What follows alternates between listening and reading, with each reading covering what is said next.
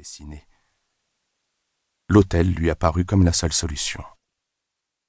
La minuterie de l'entrée venait de s'arrêter, et elle chercha à tâtons l'interrupteur. Lorsque la lumière revint, elle eut un léger vertige et se rattrapa au mur. Il lui fallait reprendre ses esprits, demander à y dormir une nuit en expliquant qu'elle vivait en face et qu'elle paierait demain. Elle espérait que le veilleur de nuit serait conciliant, car elle n'avait pas d'autre idée. Elle ouvrit la lourde porte de l'immeuble, et un tremblement la parcourut, dû non pas au froid du soir, mais à une peur diffuse, comme si les façades avaient absorbé quelque chose des événements et que l'homme allait sortir comme par magie d'un mur. Laure regarda autour d'elle. La rue était vide. L'homme ne reviendrait pas, assurément mais on ne maîtrise pas toujours ses peurs. Et faire la part entre l'irrationnel et le possible n'est pas aisé à presque deux heures du matin. Elle traversa en direction de l'hôtel. Elle eut le réflexe de serrer son sac contre elle, mais ne trouva que le vide entre sa hanche et son avant-bras. Elle entra dans la lumière de l'auvent et la porte coulissante s'ouvrit dans un glissement. Un homme à cheveux gris, assis derrière le desk, leva les yeux vers elle. Il avait accepté. Un peu à contre-cœur, mais lorsque Laure avait fait mine de desserrer le bracelet de sa montre en or pour la laisser en gage, il avait levé la main en signe de reddition. Cette jeune femme désemparée disait sûrement la vérité. Elle semblait sérieuse. Qu'elle revienne payer sa nuit d'hôtel le lendemain atteignait sur l'échelle des probabilités un bon neuf sur dix. Elle avait laissé ses noms et prénoms ainsi que son adresse. La réception avait eu à traiter des problèmes d'impayés autrement plus ardus qu'une unique nuit d'hôtel pour une femme seule qui disait vivre en face depuis quinze ans. Il est vrai que téléphoner aux amis chez qui elle avait passé la soirée aurait été une solution, mais leur numéro se trouvait dans son mobile. Or, depuis l'avènement des portables et de leur répertoire, Laure ne connaissait plus de mémoire que le sien et celui de son travail. Quant à l'hypothèse du serrurier suggérée par le réceptionniste, elle aussi tombait à l'eau. Laure avait fini son chéquier et tardait à commander le suivant. Il ne serait à la banque qu'en début de semaine prochaine. En dehors de sa carte bleue et des quarante euros en espèces qui se trouvaient tous deux dans son portefeuille, elle ne disposait plus d'aucun moyen de paiement. C'était impressionnant comme dans ce genre de situation, des milliers de détails insignifiants, une heure avant, semblaient soudain se liguer contre vous. Elle le suivit dans l'ascenseur, puis dans le couloir, vers la chambre 52 avec vue sur la rue. Il alluma la pièce, présenta rapidement la salle de bain, les toilettes, puis lui remit la clé. Elle le remercia, promettant une nouvelle fois de passer le lendemain dès qu'elle le pourrait. Le veilleur de nuit eut un sourire bienveillant, un brin lassé d'entendre cette promesse pour la cinquième fois. Je vous crois, mademoiselle, bonne nuit. Laure se dirigea vers la fenêtre, dont elle écarta les voilages. Elle donnait sur son étage. Elle avait laissé le lampadaire du living allumé, et posait une chaise devant la fenêtre entr'ouverte pour que Belphégor puisse regarder à l'extérieur. C'était très étrange de voir son appartement d'ici. Elle avait presque l'impression qu'elle allait apercevoir sa propre silhouette traverser la pièce. Elle ouvrit. Belphégor appela-t-elle à mi-voix. Belphégor en émettant le petit baiser saccadé que savent produire tous ceux qui possèdent un chat. Quelques instants plus tard, la silhouette noire bondit sur la chaise et deux yeux jaunes la fixèrent avec stupéfaction. Comment donc sa maîtresse pouvait-elle se trouver en face et non dans l'appartement? Eh oui, je suis là, lui dit-elle en haussant les épaules. Elle lui fit un petit signe et décida de se coucher. Dans la salle de bain, elle trouva des Kleenex et un peu d'eau pour nettoyer sa blessure à la tête. En se penchant, elle eut un nouveau vertige. Seule bonne nouvelle, elle semblait avoir cessé de saigner. Elle prit une serviette éponge, la disposa sur l'oreiller, puis se déshabilla. Allongée, elle ne pouvait s'empêcher de revoir la scène du vol. L'événement qui n'avait pris tout au plus qu'une poignée de secondes s'étirait désormais comme une séquence au ralenti.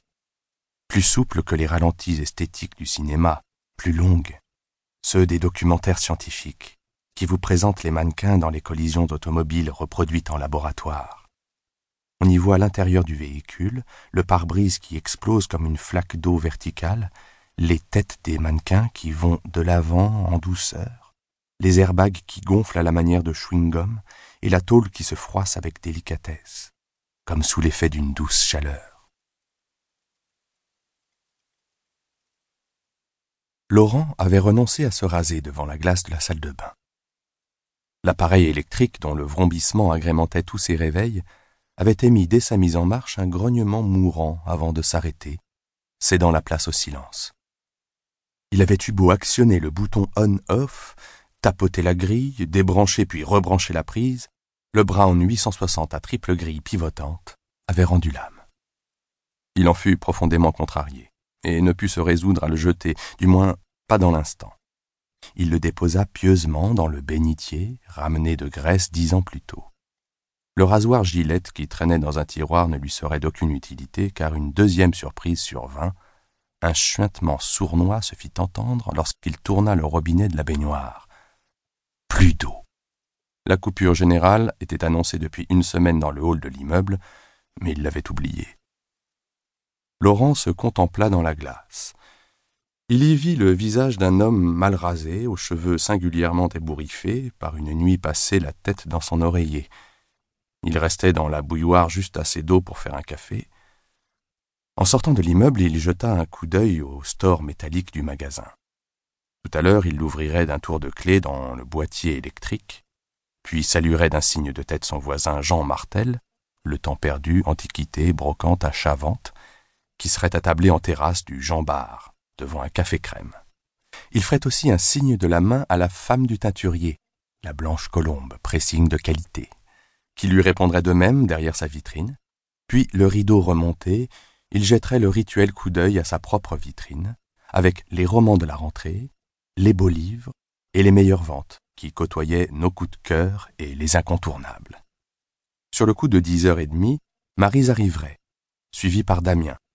L'équipe serait au complet, la journée commencerait, entre ouverture des cartons de livraison et renseignements les plus divers. Je cherche un livre dont je ne connais ni l'auteur ni l'éditeur, mais cela se passe durant la Seconde Guerre mondiale. Recommandation Madame Berthier, ce roman est pour vous. Vous cherchiez quelque chose de léger pour vous distraire en ce moment. Je vous le garantis, vous devez absolument découvrir cet auteur. Bon de commande.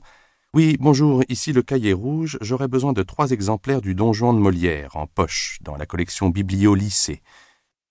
Et bon de retour. Oui, bonjour, ici le cahier rouge. Je suis obligé de vous renvoyer les quatre exemplaires de Tristesse d'été, je ne les vends pas, et je dois renouveler mes présentoirs. Planning des dédicaces.